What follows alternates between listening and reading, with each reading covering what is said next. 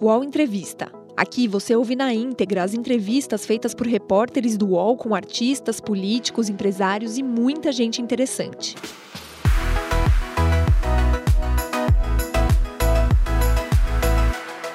Amigos do UOL! Cara, que dia importante nessa, nessa nossa saga de entrevistas. Hoje, quando eu recebi a notícia, cara, não acreditei.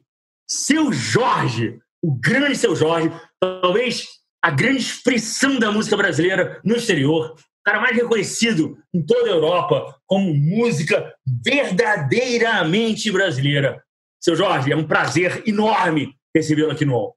Agradecido, Véu. Obrigado pela, pela sua introdução. Olá, meu povo brasileiro. Prazer estar aqui também no UOL. Faz, fazia um tempo que isso era para estar acontecido, né? A gente ter esse, é. esse encontro, bater esse papo, falar de é verdade. Cara, assim, sua história é incrível, sua história é incrível. Assim, e é difícil até dizer qual ritmo que você toca. Assim, é soul, R&B, samba, MPB. Como é que você se define, seu Jorge? O Brasil é um país de, de muita expressão, né? É um povo de muita expressão. A expressão brasileira parece que é o, coisa, essa coisa que nos restou, né? Essa, essa potência, essa vontade também de se expressar criou essa diversidade, essa pluralidade. Eu sempre olhei para o Brasil plural, né? sempre olhei o Brasil com muita diversidade polirrítmica, na dança, na, na arte, no canto, no jeito de ser. E a gente também é influenciado com tudo isso do mundo também. Virou um grande caldeirão na minha vida, assim, todo o contato que eu tive com a música, com a, com a arte brasileira e com, as influências que vêm do mundo também. Quando eu escolhi a música, eu escolhi pela beleza, quando, quando é que momento, que momento da sua vida você falou, é a música, é da música que eu vou viver? Você falou para seus pais, falou para sua mãe, e qual foi a reação deles? Olha, a minha infância foi uma infância bem, bem diferente, assim, né? A gente trabalhou e tal, foi muito cedo para o trabalho, eu conciliar o trabalho com escola, tudo, e mais as dificuldades. Mas tudo bem, tudo certo, era, tinha um amor dentro de casa, a gente foi cuidar. Então, depois, eu investi mesmo na minha vida já fora de casa aos 20 anos de idade. Foi ali, aos 20 anos de idade, que eu resolvi mesmo ingressar na profissão, não na profissão em si, mas a música em si. Né? É, eu não pensava em profissão aos 20 anos e seguir uma profissão através da música, mas me interessava tocar, porque tocar me levava a grupos diferentes, a pessoas diferentes, e que naquele momento, naquela idade, era fundamental que algo me, me alimentasse. O diferenciava, né? Informação. O agregava a uma outra massa. A, uma, a música era um veículo de comunicação, de contato, que há pessoas que me traziam sim, ah, sim. informações importantes, que eu fui privado ao longo da minha vida por diversos outros motivos, por de repente viver numa, numa área onde não acontecia muita coisa, onde era remota, onde o centro e epicentro das informações da coisa, da coisa da juventude mesmo, de você ser jovem. E, assim, ser, pouco importava de onde você vinha. O seu talento era o mais importante, concorda? Pouco importava a sua origem, ou não? Talvez ali é, não fosse percebido talento, mas eu permiti a mim que é, eu deixasse qualquer, toda e qualquer manifestação que fosse própria minha, vir para fora e não seguir nenhum outro modelo que não fosse seguir meu coração. Eu acho que nesse sentido, intuitivamente, aos 20 anos de idade, eu tive esse impulso de deixar fluir algo que era verdadeiramente meu e que não tivesse que seguir alguma coisa, porque eu não me encontrava em nenhuma das situações, né? E a sua influência aos 20 anos de idade era basicamente de que tipo de música? Olha, eu, como jovem negro de periferia, fui totalmente contagiado pela música negra norte-americana, né? Por ah, todos é? os artistas, por todas as expressões, isso também chegou. Mas a música brasileira também, o samba era muito importante. Na minha família, muita gente vem do samba, né? Lulu Nobre, Lucinha Nobre, é, já tinha, na minha família mesmo, já tinha muita gente que era do samba. Eu olhava para a música de fora, eu olhava Ray Charles, uh, Jack, uh, Nat King Cole, uh, Miles Davis, são artistas que, apesar de eu não ter a acessibilidade toda hora à música deles, mas eu sabia da existência. Né? E toda vez a oportunidade que eu tinha de ouvir o Miles era, era, era sublime, sabe? Toda oportunidade que eu tinha de ouvir o Steve Wonder era sublime. Mas assim, eu descobri Bezerra da Silva, descobri João Nogueira, descobri Roberto Ribeiro, descobri tantas outras riquezas nossas, descobri Toninho Horta, descobri tantas outras riquezas brasileiras que isso também me alimentava. À noite, né, o bar, o público do bar, que tinha um gosto muito apurado e eclético, porque talvez você tenha facilidade num concerto para você ver dois, três, quatro mil pessoas, ter a resposta desse público. Mais de 20 pessoas no bar. Imediato. No, imediato. É, 25, Na você cara. fazer o bar inteiro, sabe? É, vibrar num som que nem é você que escreveu, que ele quer ouvir do artista que ele gosta e ter a mesma sensação que o artista coloca. Essa, esse lugar era muito excitante, sabe, ao começo da minha carreira, assim, no comecinho da, do, Você cantou em bar até carreira. quantos anos? Até quantos anos você cantou em bar? Eu, dos 20 aos 26, 27. Caramba, bastante tempo, bastante tempo. É, aos 26, 27. Na verdade, até os 26, porque com 27 anos eu tinha fundado o Farofa Carioca. Aí já estava hum. no trabalho autoral, eu já não tocava sim, mais sim, as músicas de ninguém. E foi crucial esse momento para mim, porque eu não tinha descoberto a minha voz, eu imitava todo mundo, né? Assim, eu tentava, ah, é? né? A sua é, voz não tinha descoberto essa. o meu jeito de cantar. Sim, sim, sim. A voz sim, eu sim, tinha, mas eu não tinha o meu ah, jeito. Entendi. Porque eu não tinha a minha obra, é, eu não tinha minhas canções, né? Assim, não era ah, as minhas músicas, assim. E quando é que a sua mãe, sua mãe se deu conta que o seu Jorge era seu Jorge, um cara um expoente, uma referência? Quando é que sua mãe, na simplicidade dela, hoje com 80 e 80 anos de idade, quando é que ela se tocou e você falou assim: caramba, a minha mãe tem orgulho de mim, agora como um profissional? Não, é bacana, é bacana poder criar essas, essas, essa, reforçar esses elos, né, através da superação, através da restauração de algo valioso e importante que é a dignidade, né? E, e isso ao longo da vida, é, o mais importante, minha mãe nunca imaginou que eu pudesse vir a ser um artista e até um artista aclamado pelo, pelas, pelas pessoas do país e falado com ela e, e ela saber disso e, e ter até receber essa, esse carinho também. Ela nunca imaginou isso, o, porque o desafio dela era fazer com que a gente crescesse, tornasse gente bacana, longe de todo e qualquer constrangimento. E desde cedo, na minha casa, como as coisas eram muito difíceis, na minha cabeça, eu filho mais velho, o desgosto era impossível de levar para casa. Então, assim, só restava levar o orgulho, né? Lógico. Aí, Você assim, era um exemplo, gente... exemplo de toda uma família, todos, todos os irmãos mais novos, né? Na, é, eu, como na qualidade de, de, irmão mais velho, aquele que estava se atravessando a vida adulta, antes de todos, era muito claro, qualquer coisa que eu apontasse, meus irmãos seguiriam. Eram todos homens, todos meninos, vivendo num, num, num, universo onde a minha mãe criava praticamente sozinha. Meu pai foi muito bacana, foi muito presente, mas eles eram separados, né? Não era um casal, né, uma união estável, já estavam separados, de você. A presença dele não era e, tão a, é, a presença não, não tinha uma outra dinâmica, mas a presença do meu pai foi extremamente importante, assim, para alguns valores, alguns e valores importantes. Mas a minha mãe fez esse trabalho de acompanhamento de, de, de como vou dizer, ah, enfim, disciplinar mesmo, né? Disciplinar. Ela é rigorosa, ela sempre, ela, sempre, foi muito rigorosa com ela. É rigorosa, foi rigorosa com você? Era a sua infância? Ela foi rigorosa de acordo com a vida que exigia, né? Ela foi rigorosa dentro daquilo que a vida exigia que fosse, né? Dentro daquilo que o quadro se apresentava.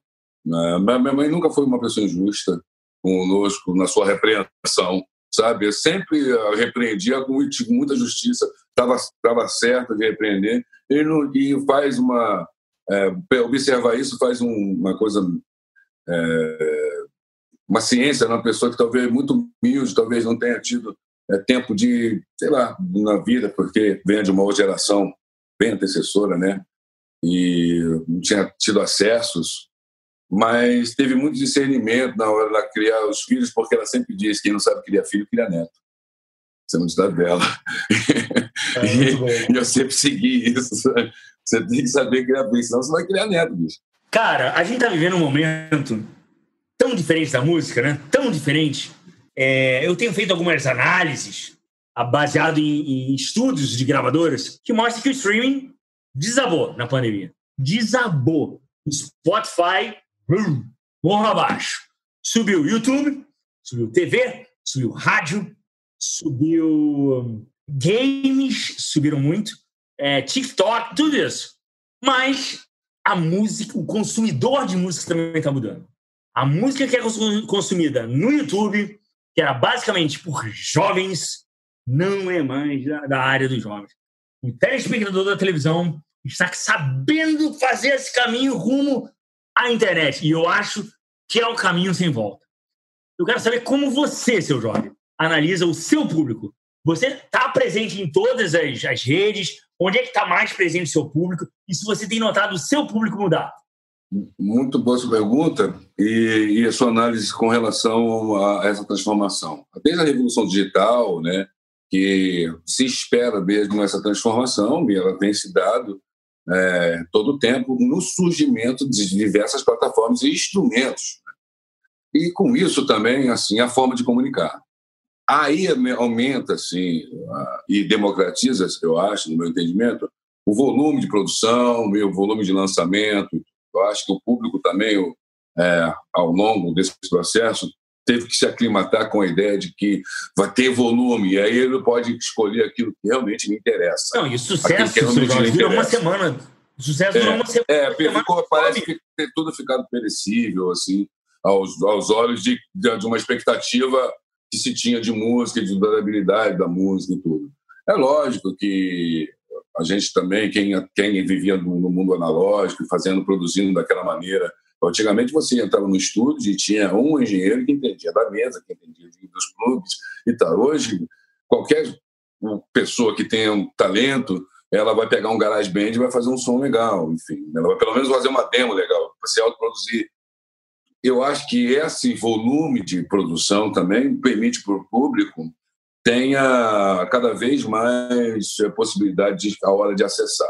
Agora, essa queda é, é, me chama atenção. Spotify, né? É, Você sabe o que, que eles dizem? Eles dizem que assim, a pessoa consome Spotify ah, quando vai à academia, né? quando vai sair pra, é, no carro. E, e esse movimento não existe mais. Então, assim, é a música que você vai botar dentro da sua casa. Então, por exemplo, o funk, você não bota funk dentro de casa.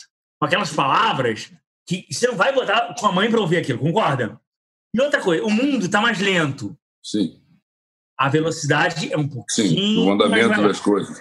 Concorda? As letras têm que ser mais pensadas. É, a gente vê um crescimento do rap. O rap cresce, o funk cai, ok? É, música sertaneja é o Brasil, né? O Brasil é sertanejo. Eu queria, aliás, agora a sua análise. Você que é um carioca, que muitos os sertanejos dizem de nós, cariocas, seu Jorge, que nós estamos de costas para o Brasil. Você está de costas para o Brasil ou você olha o Brasil sertanejo, seu Jorge? Poxa, eu, eu não posso estar de costas para o Brasil, né? Não tem não temos como ficar de costas para o Brasil. Até, no meu entendimento, o que eu procuro fazer para o Brasil é, é promover o Brasil no mundo inteiro. Sim, meu não, trabalho nos últimos dúvida, anos, sem dúvida. Nos últimos anos foi promover o meu país no mundo inteiro, né? É, extrapolar as fronteiras. É assim, é uma coisa que eu já olhava década atrás. Assim, eu preciso extrapolar as fronteiras do meu país. Eu preciso ajudar nessa coisa de nessa coisa da soberania da, da cultura brasileira fora daqui, inclusive, né? Ah, eu graças a Deus me sinto muito é, muito acolhido no mundo inteiro é, sobre sobre o manto da música popular brasileira, de que tantos outros artistas brasileiros é, honrou, né?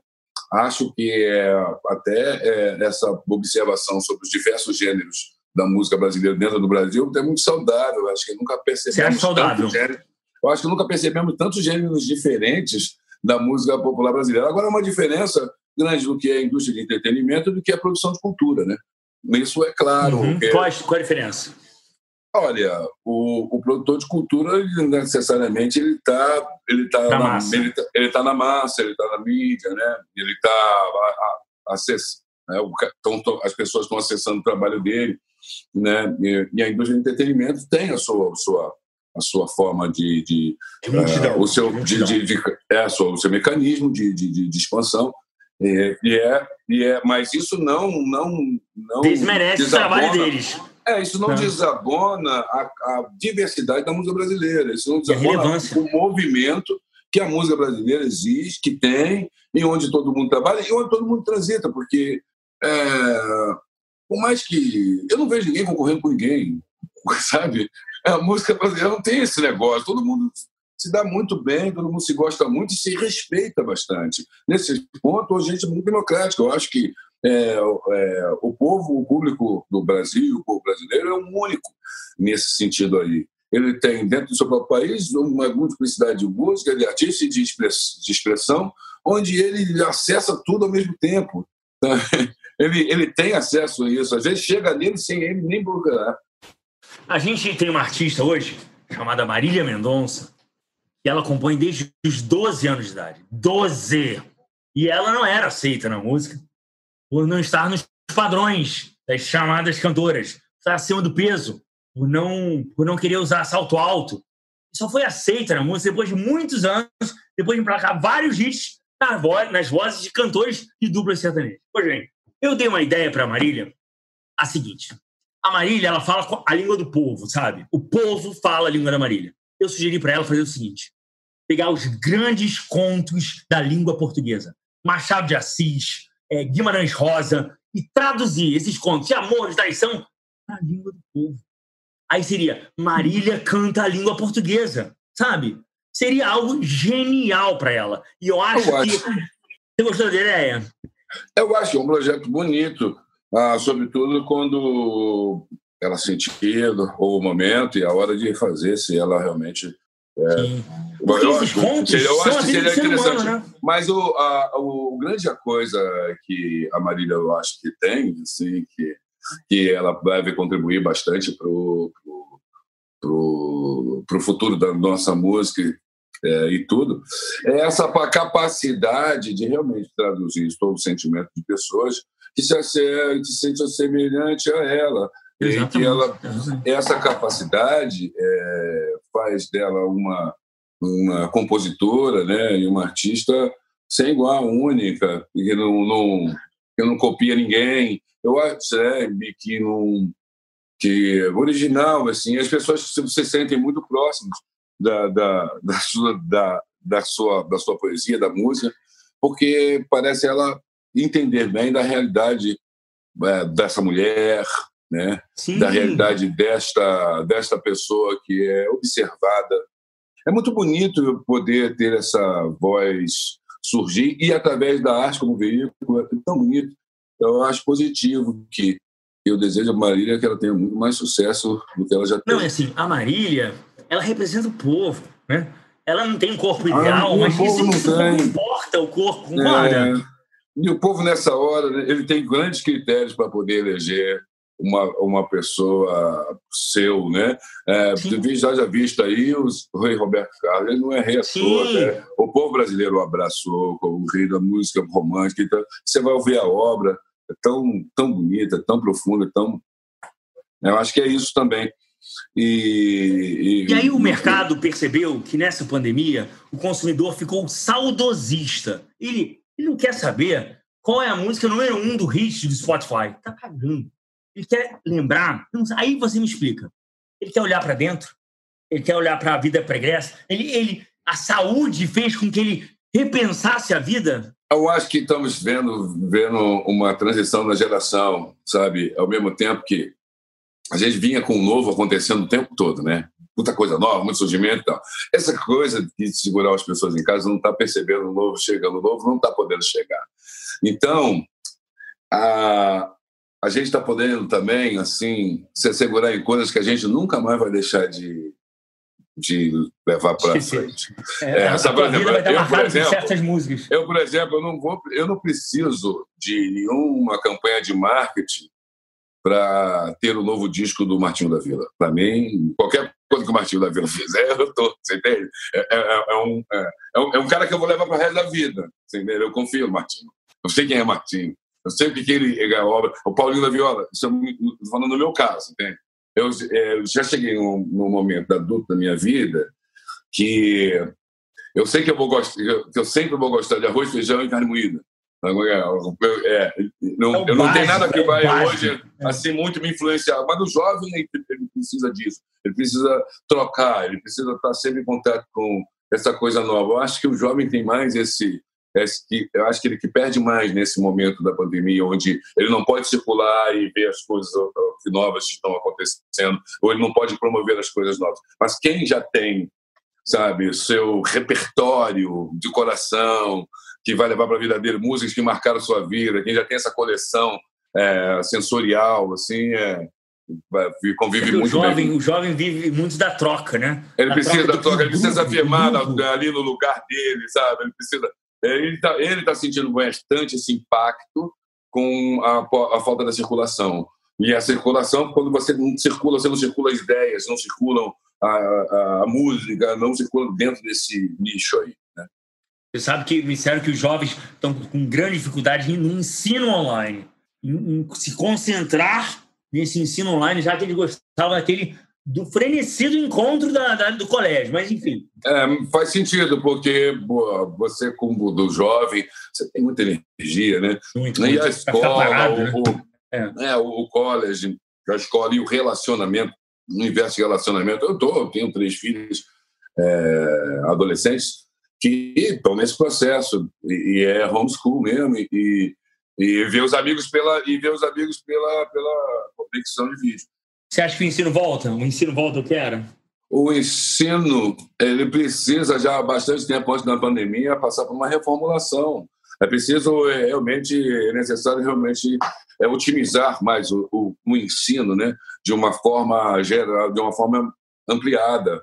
Ele precisa ir para um outro lugar. Eu não sou um especialista no, no sistema, mas eu tenho essa sensação de que muito antes de se pensar em pandemia, não se, os tempos de hoje o modelo de escola que a gente conhece, é um mesmo, é um mesmo, então parece que já não já não atende mais a, a expectativa que a gente precisa, né, de produção de pessoas capacitadas no mundo.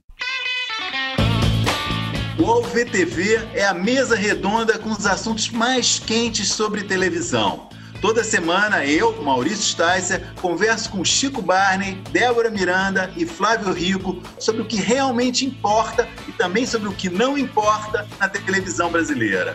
Sempre com muita informação e humor, claro. Você pode ouvir o podcast UOL VTV e outros programas do UOL em wallcombr podcasts, no YouTube e também nas principais plataformas de distribuição de podcasts. Recebe salário, faz transferência, pagamento, recarga de celular e até empréstimo, tudo sem taxa. PagBank, a sua conta grátis do PagSeguro. Baixe já o app e abra sua conta em 3 minutos. Agora, seu Jorge, me explica dessa live que quando eu li, falei, que live é essa? É uma live sensacional. Assim, eu acho que um dos maiores expoentes do samba brasileiro.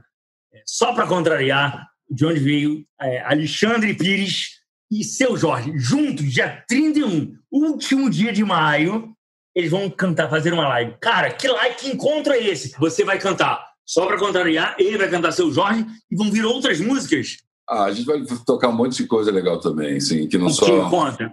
O que inspira, o que inspirou o Alexandre? O que inspira você, seu Jorge? Clássicos? A possibilidade de fazer um som diferente, por exemplo. Hum. Sabe? Não, samba não, só, não só samba. Sabe, tem coisas que as pessoas não têm ideia. O Alexandre, é o Alexandre é um exímio instrumentista. Como ele foi cantor durante muitos anos, e é um grande cantor também, as pessoas perderam de ver ele tocando outros instrumentos, por exemplo. Então tem um negócio musical nele que muito me interessa. Eu não sabia disso, eu não sabia desse talento é, dele. Tem uma parada musical nele que muito, muito, muito interessa. Interessante. O Alexandre é uma pessoa, uma pessoa é, maravilhosa de lidar, com aquele, aquele temperamento mineiro, calmo, quieto, tranquilo, pensa dez vezes para falar. Gosto disso. E, como é que surgiu esse approach, esse, como é que, esse encontro? Esse a, gente já, a gente já se encontra na vida há muitos anos, né? Uhum. Assim, e, e admira, eu admiro ele, sabe? Ele admira o meu trabalho, admira o trabalho dele, ele, irmão, a família. Né? Tem uma coisa também família, da gente de olhar para uma pessoa e torcer por ela. Né? Essa admiração foi, foi nutrindo ao longo desses anos todos. Fizemos música junto, ela veio com, com ele, o disco dele. Quem teve a ideia da live? Quem teve a ideia da live? Cara, ele, ele, ele colocou isso e eu, eu não tive é, como não, não achar positivo, sabe, a gente fazer uma live junto. Quando ele falou, vamos fazer uma live, a gente, eu e você, eu falei, meu irmão, para amanhã. Assim, eu estava pronto, porque eu tô com uma ideia para fazer outra coisa com outras coisas com o Alexandre, entendeu? Que não é, que não são. Ah, que, são um, projetos. É, e é uma coisa que eu, é um projeto que eu quero fazer há muito, muito tempo. E o Alexandre é perfeito. E eu estou botando essa piraneira assim. A gente está embrionário falando disso. É cedo para eu falar também, mas eu tenho um negócio para fazer com o Alexandre e, eu, e a gente vai se divertir bastante. Isso eu sei a gente tá, tem de, de, de, fazer coisas que são belas, sabe? Músicas. A gente está olhando para a coisa e falando assim, cara, eu quero agora tocar coisas para as pessoas que se aproximem, que sejam sensoriais. Sim, sim. Seja sensorial, sabe? Que, que remeta um cheiro, que remeta uma época, que ele vai ser. Uma memória. Vai, vai, vai transportar ele para um lugar. Sabe? Então, isso não, não tá, isso dá trabalho. Isso, isso dá trabalho. Você tem que né? investigar. É, isso tem que investigar, entendeu? Não é da noite para o dia, não é assim, fazer meia dúzia de refrão ou, não sabe, umas batidinhas, não é isso, é uma outra coisa. Tem que investigar. E como é que a gente entra nesse lugar? E, e o trabalho e a pesquisa já não enriquece, porque enriquece a, a relação, o relacionamento. Porque, porque tem a troca, tem a troca humana, tem o conhecimento humano, individual de cada um, que preenche aquilo, tem observação. Então, não é um simplesmente assim a habilidade de fazer um som, é outra coisa. Entendi. É, e, e, é um é um sentimento, esse distanciamento vai gerar um mundo novo, né? Inclusive para o Brasil, que é um país de toque, né? Ah, no mínimo, novas regulações, novos regulamentos, mas, isso, novas regulamentações. Mas no você mínimo. percebe que assim a classe mais baixa encara com mais naturalidade. Você percebe isso, Jorge? Eu acho que a classe mais baixa não tem outro, não tem o que fazer. Já está acostumada a viver é, com umas, os desafios, os desafios que lhe cabem, né? Todos os dias. Esse é mais um. Elas não, eu percebo que elas hoje elas contam muito com a participação é, de todo mundo, com a solidariedade, né? E é legal a gente nesse nesse momento também utilizar desse encontro para organizar ou também estimular a, esse momento de união dentro do povo brasileiro e a gente poder ajudar as que estão mais necessitados, porque o povo brasileiro ele tem esse hábito, ele tem bom coração, ele divide o pouquinho que tem, né? Então eu eu eu, eu entendo assim que as classes estão com mais baixas, né, que mais menos favorecidas, elas sim elas já estão aclimatadas a, a aclimatar. O pobre virou miserável. O pobre virou miserável do dia para a noite, não é? Esse é, é, eu, não é uma afirmação forte, porque o pobre também não gosta, a pessoa que está vivendo nessa, nessa camada social, ela não gosta de, de ouvir dizer que ela caiu, né? que ela desceu. Né? É, é, difícil, é difícil falar isso sem uma, uma estatística perfeita, sabe? Que é complicado. É, é, perigoso dizer isso, afirmar isso, mas eu acho que o sentimento do pobre hoje é de total desalento. Sim. Ou seja, de, desesper, de desesperança, sabe? Não tem. Esse é um lugar, é um lugar preocupante, porque uh, essa, o desalento já vinha assim é, ao longo, devido às crises que o mundo atravessa. Né? Essa não é um problema hoje só do Brasil, né? Só só nós do Brasil estamos atravessando a questão da pandemia, essa questão e, e, e o cuidado e a preocupação com os menos favorecidos. Existem outros lugares no mundo também que com desigualdade parecida ou, ou igual ou até mesmo superior, que também desafios também com a questão da pandemia, com a questão da, do, do bloqueio econômico da situação. Você sabe que eu, eu falo direto com os carnavalescos de várias escolas de samba aqui do Rio de Janeiro e aí, ele, o da Mangueira, por exemplo, ele, eu tenho um contato direto com ele, ele falou assim, Léo, eram pessoas que viviam do comércio da rua, sabe? Tinham sua barraquinha, tinha, e assim, do dia para a noite, eles não tinham mais dinheiro. Então, assim, eles estão querendo a janta, que tem que pagar a janta. Então, assim, era um, era um movimento que já, já existe algumas semanas, alguns meses, que é, pensaram hoje, sabe? Não pode esperar. E assim, isso que assustou ele. Eram pessoas normais, felizes, com a vida simples, mas foram pegas de surpresa, porque não tem auxílio, não tem carteira assinada, não tem seguro-desemprego, e nada, vive da rua. Mas, é, infelizmente, o Brasil, o Brasil vai tentar dar um suporte a isso. Agora, o seu contato, qual o seu contato com a, a sua infância? Você ainda tem, não tem é, ligação com, com a sua infância? Olha, é pouco, ainda tenho, mas é bem pouco, porque faz, faz muitos anos que eu não, não, não habito mais onde, onde eu fui criado. Uhum. E, e, sempre tem aquele negócio, né? As pessoas acompanham você, mas você não teve não tinha oportunidade de acompanhar as pessoas. Então, a gente vai se perdendo ao longo.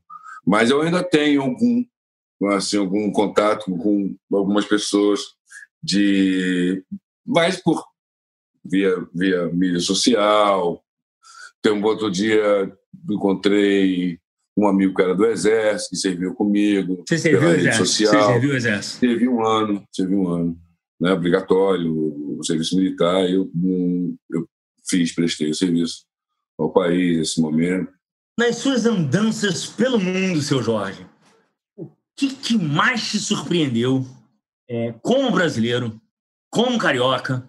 É, o que, que que mais te chocou? Se alguma coisa te chocou em relação à música, em relação ao povo, em relação à, à evolução e, a, e, ao nosso atraso? Alguma coisa te surpreendeu? Olha, realmente eu fui surpreendido quando eu percebi que eu não era brasileiro e era africano. Isso foi muito importante para mim. Que fora do Brasil eu não era visto como um brasileiro. As pessoas não conseguiam identificar em mim um brasileiro. É mesmo? Sério? Antes de, é, antes de, não, não como conhecido, não como artista conhecido, lógico.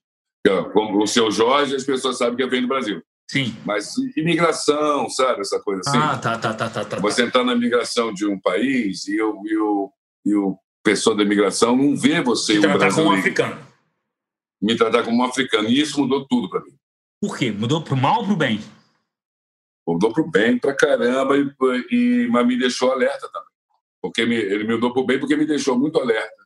Uhum. Eu achava que eu era um brasileiro, sabe?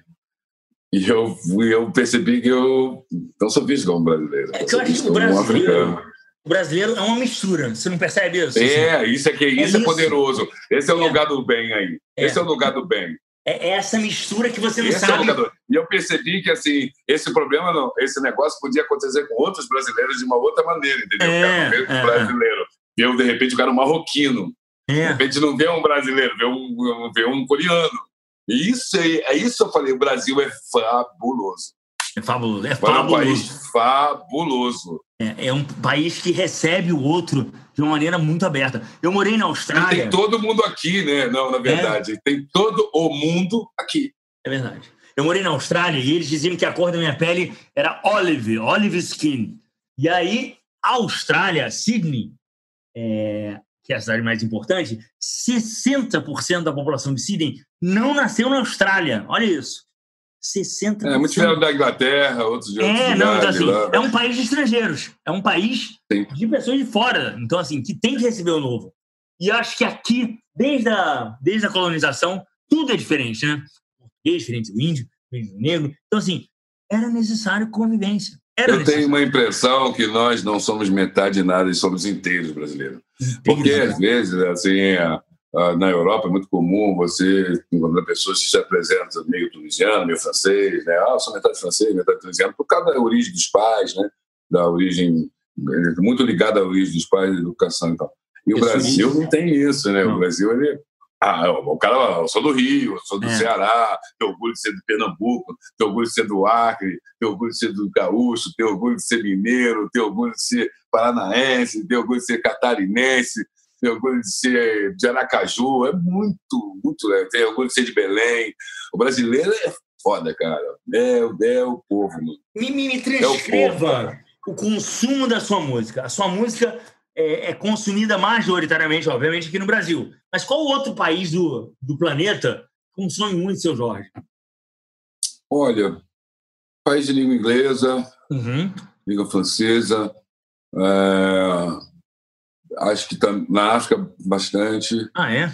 Você ah, vai colônias portugueses na África? No Japão, vou bastante. É, uhum. Também África do Sul. Ah, legal. Eu acho que uma música brasileira é consumida no mundo inteiro, né? Mas francês, eu, eu, eu fui agraciado Era, é, no mundo inteiro, não tem um lugar que não goste da que a gente Também faz. Também americano, eu... você não concorda, seu Jorge? Um americano que não consegue nem... olhar para nada que é fora deles, né? Não, não, é. O americano tem um outro propor. Não, o americano gosta muito do que a gente faz. Eles gostam muito do que a gente faz. É? Nossa, eles gostam. Eu acho que eles, inclusive, foram os americanos que mais popularizaram a gente, cara. Pô, haja vistas, Frank Sinatra, né, cantando com Tom Jobim, grandes pérolas que estão para sempre. Ah, os tanguetes com Jorge Gilberto, Flora Purim, todos os artistas. Eu mesmo uh, tive o prazer de, de fazer muitos shows nos Estados Unidos e, e ter um, uma imensidão de pessoas em todos esses shows. Uh, eu vejo o americano muito afim do, do, que a gente faz, só que é. eles também então, têm uma música muito poderosa. Geração. Eles têm uma música muito poderosa, eles têm uma, uma, uma, indústria muito poderosa, os artistas muito poderosos, né? que realmente, se for comparar, é covardia. É, o, o, volume de, de coisas que, que surgem dali né, para o mundo, a oportunidade né, de, de comunicar através das plataformas diversas que os americanos têm, eles estão sempre com um passo à frente tecnológico, financeiro, econômico. Nesse sentido, a gente está um pouco ainda encontrando modo de regular nossas leis com as deles, entender que estão um processo mais avançado com relação ao copyright, um monte de coisa que a gente, como uma música muito específica, né, a música brasileira é muito específica, uh, mas tem espaço naquele mercado. Né? Acho que somos os únicos que tem o um título, Brasília Music. É. Agora, o que, que, você, o que, que você está ouvindo agora, seu Jorge? Esses dias. Poxa, rapaz, tá ouvindo aí é o seguinte. Essa pandemia. Pô, eu, eu, eu tenho confessão um lado meu aqui que também é pouco sabido da galera. Assim. Hum. Eu sou um, um, um entusiasta total da música instrumental, né? Uhum. Eu amo muito a música instrumental e eu, aliás, eu tive que me afastar da música instrumental durante um tempo na minha vida, assim, para eu poder me tornar um artista popular, porque eu era bastante preconceituoso, assim, sabe? Eu achava que nada era melhor que aquilo, só aquilo é prestava e o resto era, era arte menor. E eu estava errado com relação a isso. Né? E, e, e não tenho problema nenhum de dizer isso, porque eu realmente mudei meu pensamento a respeito. Mas eu tenho um lugar meu, no meu coração para músicas do jazz, para música instrumental e para os artistas da música instrumental, é, que é no meu momento de minha intimidade, da minha privacidade, que eu ouço esses caras e pratico os instrumentos que eu gosto de tocar, que eu pretendo, não é uma pretensão boba, mas uma coisa mais de realização pessoal mesmo, que é tocar o máximo de instrumentos que eu puder, sabe? Desenvolver habilidade no máximo de instrumentos que eu puder. Então, eu estudo flauta, estudo saxofone. Você continua ah, estudando, então? Você casa. Eu tenho um clarone, eu tenho um monte de instrumentos. Né? E, a, e a pandemia me caiu como uma luva, porque eu estou assim, estudando maciçamente, estudando muito piano, estou estudando, sabe? Pô, tô com as unhas grandes pra caramba, porque eu tô estudando violão também. Então, estou num momento que o, o, a música instrumental, para mim, está sendo a parada. E, e, o artista que eu mais ouço é um guitarrista chamado John Abercrombie, que morreu agora em 2017, que é o meu maior ídolo nesse, nesse segmento. Né? Então, eu escuto assim, a obra dele inteira. Tem o, o Hermeto também, o Egberto. São os caras que eu mais ouço durante o dia. E alguns funks é, assim, dos anos 70, dos anos 80. Algumas coisas de psicodelia também. É, brasileira. Muito samba. Muito samba. Eu gosto dessas coisas. É, samba, samba cabe, cabe dentro de casa, né? Eu acho que isso é lembra o saudosismo da família. A nossa família brasileira tá ah, cara, você um João Gilberto cantando, pegar um João Gilberto cantando as músicas do, do, do, do Tom, cara, é. tá fazendo um ano e meio, amor, e o nosso lar desmoronou. Meu sabiá, meu violão, e uma cruel desilusão foi tudo que ficou, ficou pra machucar tocar meu coração. Pô, passo o dia inteiro isso, cara. Curtindo esse som, tirando as músicas, sabe? Pô, bom barato. É muito bom. Assim, a sua convivência com a música é direta, né? Assim, é o tempo todo música ah, na sua vida. É o tempo todo. Por que não? Por que não? não? É um... Sim, para para um pouquinho, fazer um pouquinho de esporte, dar uma corridinha ah. e tal. Uhum. É. Pô, mas... Cara, eu curto também outras coisas. Eu curto fazer tricô. O que, que é? Handmaker é muito clássico, cara. Tricô, é fala sério, sério? Pô, curto muito, cara. Tricô, calma, crochê, calma, calma. Muito. Não, é, é assim, não, calma, vai você também pensar outras coisas, daqui a pouco você desenvolve uma habilidade, de repente, de repente você fez um gorro, você fez uma luva, você fez uma almofada, você dá de presente para sua mãe, dá de presente para sua namorada, para sua sogra. Quem te ensinou? Quem te ensinou? Foi sua avó? Uma tia minha, eu tinha 13 para 14 anos, me ensinou e eu comecei, eu fazia supletivo à noite. E aí, para defender, eu fazia, tá, tinha 14 para 15, e eu queria defender um dinheirinho, eu vendia gravata de tricô, luva, cachecol, gorro, fazia frio, fazia Legal. um dinheirinho ali, entendeu? E, e, nisso eu. Aí outro dia eu lembrei, uns dois anos atrás eu lembrei que eu fazia, eu estava em Portugal, eu tenho uma armarinha assim, cara, uhum. várias linhas agulha e comprei. Minha mina, minha mulher, né, falou, no hotel, falou, ué, cara, o que você estava fazendo? Eu falei, vou fazer um tricôzinho aqui, ó. Ah, tá de brincadeira. Eu fui cachecol para ela. Ela desacreditou, né? Falou, pô, cara, tu faz mesmo? Eu falei, fato, eu contei a história. Eu... Aí eu lancei uma página, né, que é a Novelo de Anjo. Novelo de Anjo. Aí, pô, ele fez uma página e tal. A ideia era. Cara, eu fiquei pensando, sempre olho aqueles moleques que ficam jogando bolinha na rua. Eu acho que esse uhum. podia estar tá fazendo capa de, capa de volante, sabe é? Podendo fazer um, um negócio para botar assim no banco, forro de banco, é, o cabo para computador, e vender ensinar do que ficar jogando bolinha. Assim. Uhum. Podia ensinar para os moleques, sabe, sabe, Vários pontos, várias artes, linhas, essas coisas. É, eu, é, eu, eu, eu pode ser que era uma coisa, era é uma coisa para isso. Eu não consegui ainda fazer nada, mas era um desejo, sabe, de, de poder dedicar um pouco essa minha essa habilidade seu talento. tenho. E, é porque tem outras pessoas também e do crochê e tricô é uma comunidade bem grande cara. Uma comunidade muito muito grande. E quando eu fiz essa página apareceu muita gente tem lá sei lá as 40 mil pessoas ali agora na página, sabe? Que, que troca receita. E é uma comunidade muito legal de bater papo, de fazer coisas. Basicamente frequentado por senhoras? Basicamente frequentado por senhoras ou não? Não, tem criança, cara. Tem ah, gente é, muito, cara? muito jovem, criança, tem velho, tem homem, tem mulher, tem todo, não, é. Todo mundo que entendeu o handmake, de, de, de fazer, muita gente.